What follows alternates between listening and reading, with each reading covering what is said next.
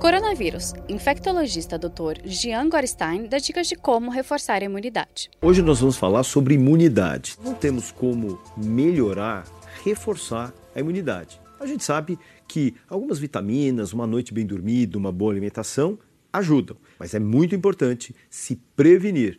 Todas as vezes que a gente fala de vitamina C, de própolis, vitamina D, elas acabam balanceando o nosso organismo, mas elas não são capazes de prevenir contra os vírus respiratórios, inclusive o próprio coronavírus. Se utilizar dos mecanismos de prevenção, como evitar ambientes aglomerados, mal ventilados, usar com frequência o álcool gel e lavar as mãos, é sim a melhor forma de proteção. Existem na internet várias indicações de chá milagrosos, assim como medicações que melhoram a imunidade. Não é uma verdade. Procure fazer a prevenção, que essa sim tem resultado.